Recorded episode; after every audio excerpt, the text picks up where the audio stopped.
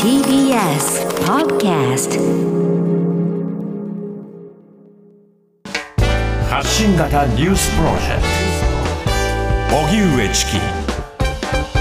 セッションここからは最新のニュースをお送りするデイリーニュースセッション。まずはこちらのニュースからです。新型コロナウイルス国内初観測から3年。国内で初めて新型コロナウイルス感染者が確認されてから昨日で3年、現在の第8波では20万人を超える感染者が報告される日が相次ぎ、死者数も増加しています。共同通信によりますと、オミクロン株対応のワクチンの接種率は4割に達しておらず、インフルエンザとの同時流行も懸念されています。ロシア軍の攻撃でウクライナ市民30人以上が死亡。ロシアのプーチン政権によるウクライナ軍事侵攻、ウクライナ中部ドニプロで14日に集合住宅が破壊されたロシア軍のミサイル攻撃による死者は30人に上りました。瓦礫の下に生き埋めになっている住民らの救出活動が続けられています。ゼレンスキー大統領はこれまでに15歳の女の子を含む30人が死亡し、30人以上が行方不明になっていると明らかにしました。さらにゼレンスキー氏はロシアの市民に対し、あなた方の臆病な沈黙や起きていることが過ぎ去るのを待とうとすることは、あなたのもとにもテロリストがやってくるという結果になるだけだと声を上げるようロシア語で訴えました。一方、ロシアは同盟関係にあるベラルーシと16日から来月1日までの予定で空軍の合同軍事演習を行います。企業物価指数9ヶ月連続で過去最高を更新。日銀が発表した企業の間の取引価格を示す先月の企業物価指数は前の年の同じ月と比べて10.2%の上昇で、水準は比較できる1980年以降の過去最高を9ヶ月連続で更新しました。上昇が10%を超えるのは3ヶ月ぶりで、プーチン政権によるウクライナ侵攻などが影響し、エネルギーや原材料の高騰により、企業の間で値上げの動きが広がりました。一方、債券市場では長期金利の指標となる10年もの国債の利回りが0.51%をつけ、2営業日連続で日銀が上限とする0.5%を上回りました。市場では日銀が明日からの金融政策決定会合で再び金利の上限を引き上げることなどへの警戒感が広がっています。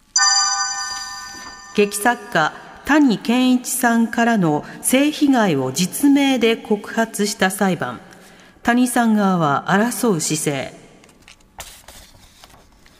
東京電力福島第一原発の事故を描いた作品で知られる劇作家の谷健一さんから性行為を強要されたなどとして劇団員の俳優が慰謝料など550万円を求めた裁判の第1回口頭弁論が今日東京地裁で行われました。訴えによりますと俳優の大内彩香さんは所属する劇団を主催する谷さんから2018年に力ずくで性行為を強要されたなどと訴えていて今日の裁判の後演劇界はハラスメントが多く少しでもなくしたいと取材に対して話しました。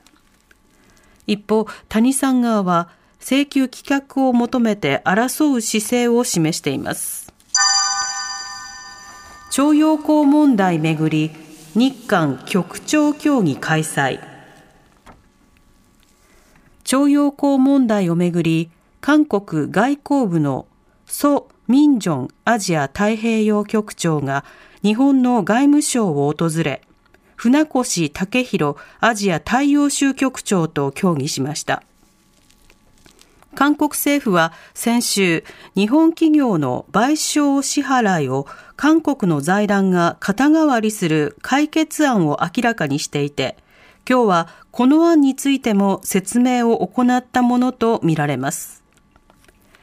G7 の5カ国訪問を終えた岸田総理も、おととい訪問先のアメリカ・ワシントンで会見し、徴用工問題について、昨年の日韓首脳会談での首脳間の合意があり、関係当局、外交当局が努力している。ぜひ、この努力を続けてもらいたいとコメントしました。ただ、韓国内では反発も根強く、日韓両政府は両国内の世論を見極めた上で対応していく考えです。ネパールの旅客機墜落で68人の死亡を確認。ネパール中部ポカラ空港近くで72人が乗った旅客機が墜落した事故で、これまでに乗客・乗員68人の死亡が確認されました。地元メディアなどによりますと15日、首都カトマンズから中部ポカラに向かっていたネパールのイエティ航空の旅客機が空港に着陸しようとして墜落炎上。空港の関係者によりますと旅客機は着陸の許可を得ていて機体トラブルの報告もなかったほかネパールの航空当局は事故当時の現場の天候は良く視界は悪くなかったとしています。山岳地帯の多いネパールでは変わりやすい天候などの影響でたびたび航空機の事故が起きていて去年5月にはポカラを出発した小型旅客機が墜落し乗客乗員合わせて22人全員が死亡していますおしまいに株価と為替の動きです。今日の東京株式市場日経平均株価は先週末に比べ297円ほど安い25,822円32銭で取引を終えました。一方、東京外国為替市場円相場午後4時現在1ドル127円94銭から97銭で取引されています。以上、デイリーニュースセッションでした。TBS Radio 荻上チキ